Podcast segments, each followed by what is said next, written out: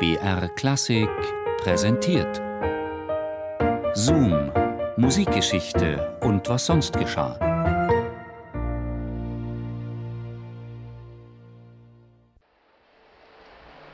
The Canadian pianist Glenn Gould is to be soloist now. Leonard Bernstein conducting the New York Philharmonic in a performance of the Piano Concerto no. 1 in D minor by Brahms. I think Mr. Bernstein will have something to say to the audience, so down to the stage. Die Leute im Saal der New Yorker Carnegie Hall waren überrascht, als Leonard Bernstein allein auf die Bühne trat, um eine Ansage zu machen. Ist der Solist Glenn Gould etwa krank geworden? Musste er absagen? Don't be frightened, Mr. Gould is here. Will appear in a moment. Gott sei Dank, Gould kann spielen. Aber warum ist Leonard Bernstein dann vors Publikum getreten? Das macht er doch sonst nicht.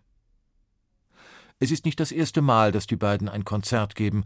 Gould und der 14 Jahre ältere Bernstein sind schon 1957 zusammen in New York aufgetreten mit Beethovens B-Dur-Klavierkonzert. Damals ist Bernstein nach dem Konzert zum Pianisten gegangen und hat geschwärmt. Glenn, das war großartig, wir sollten es aufnehmen. Wir müssen unbedingt eine Schallplatte zusammen machen. Schön, dass es Ihnen gefallen hat, erwiderte Gould etwas zurückhaltend. Wir werden darüber sprechen. Wirklich begeistert war der kanadische Pianist aber nicht von der Idee, Bernstein sei noch nicht reif dafür, soll er jemandem zugeflüstert haben. Seitdem sind fünf Jahre vergangen.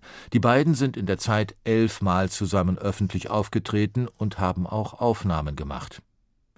Irgendwie schien sich der Exzentriker und Einzelgänger Gould und der Liebling der Klassikfans, der extrovertierte Dirigent Leonard Bernstein, arrangiert zu haben.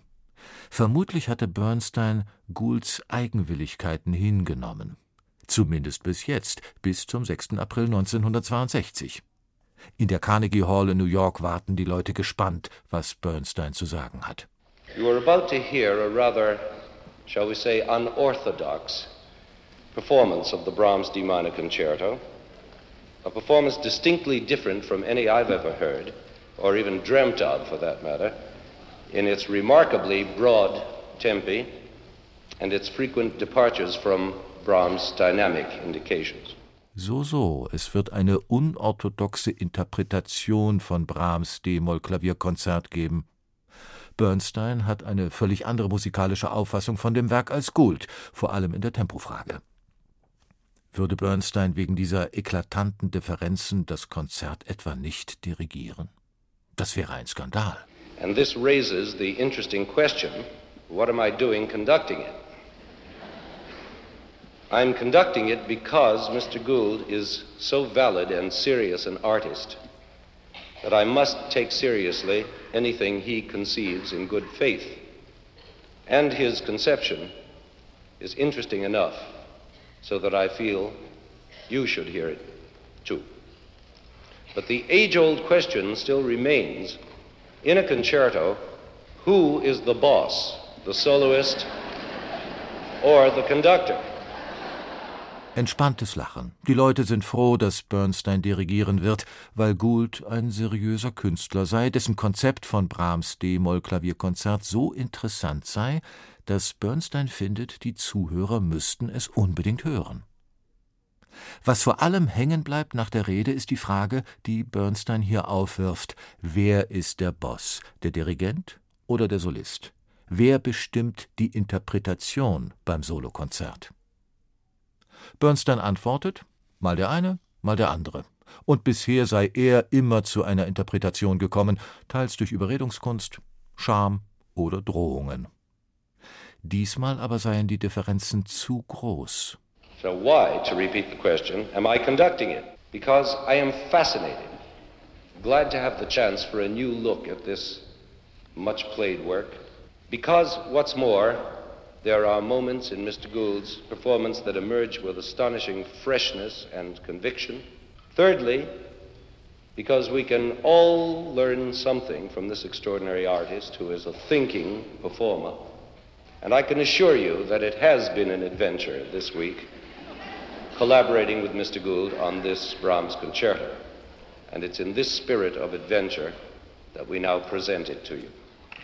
Er sei froh, einen neuen Blick auf das Klavierkonzert werfen zu können, und aus Respekt vor diesem außerordentlichen Künstler, der ein denkender Interpret sei, werde er dieses Konzert trotz aller Meinungsverschiedenheiten dirigieren. So etwas hatte es vorher noch nicht gegeben, ein gefundenes Fressen für die Zeitungen. Brahms is beaten. Who is the boss, conductor or soloist? Gould gets his knuckles rapped. Gould wird auf die Finger geklopft. Oder das Duell Bernstein Glenn Gould. Das Medienecho muss Gould überrascht haben, denn kurz nach dem Konzert schreibt er folgenden Text, der erst nach seinem Tod veröffentlicht wurde. In einer kürzlich abgegebenen, viel diskutierten Erklärung hat Mr. Leonard Bernstein die Aufmerksamkeit auf das gelenkt, was er als gewisse Abweichungen von der interpretativen Norm in meiner Auffassung des D-Moll-Konzerts von Brahms ansah. Im Vorfeld einer Aufführung mit dem New York Philharmonic deutete er an, es sei die gemächlichste, in mancher Hinsicht die halsstarrigste Interpretation, die er je gehört habe. Als beschreibender Kommentar waren diese beiden Bemerkungen durchaus gerechtfertigt. Es war eine bemerkenswert gemächliche Aufführung, und sie hielt hartnäckig die Gemächlichkeit ihrer Gangart durch. Indessen die Herren von der New Yorker Presse waren schnell bei der Hand, Gemächlichkeit als Schwülstigkeit zu übersetzen, Hartnäckigkeit als Dickköpfigkeit und zu verstehen zu geben, dass unzweifelhaft eine der klassischen Dirigenten-Solistenfäden im Gange war. Tatsächlich aber hat sich nichts dergleichen abgespielt. Mr. Bernstein, obwohl durchaus nicht einverstanden mit meiner Sicht des Werkes, ließ sich großzügig darauf ein, meine Interpretation zu stützen, und was so resultierte, wenngleich es eigenwillig gewesen sein mag, war zumindest keine Aufführung, in der die Komponenten nicht zusammenstimmten. Wir waren keineswegs in eines jener berühmten Duelle des Alles, was Sie können, kann ich noch langsamer verwickelt. Tatsächlich ist der einzige Aspekt von Mr. Bernsteins im Wesentlichen falsch interpretierten Bemerkungen, der mich etwas stört, die Schlussfolgerung, dass die Absonderlichkeiten dieser Aufführung vielleicht per se kalkuliert waren und als Aufmerksamkeit heischende Kunstgriffe eingesetzt wurden, die in keiner Beziehung zu den musikalischen Erfordernissen der Partitur stehen. In einem Radiointerview spricht Gould später davon, dass er zu dem Zeitpunkt in a barockish mood, in einer barocken Stimmung gewesen sei.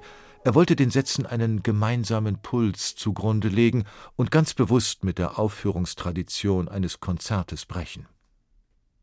Zu einer Studioaufnahme des D-Moll-Klavierkonzerts von Brahms mit Bernstein und The New York Philharmonic ist es dann nicht mehr gekommen. Stattdessen erschien der Live-Mitschnitt mit der Ansage von Leonard Bernstein auf CD. Zwei Jahre später zog sich Gould von der Konzertbühne ganz zurück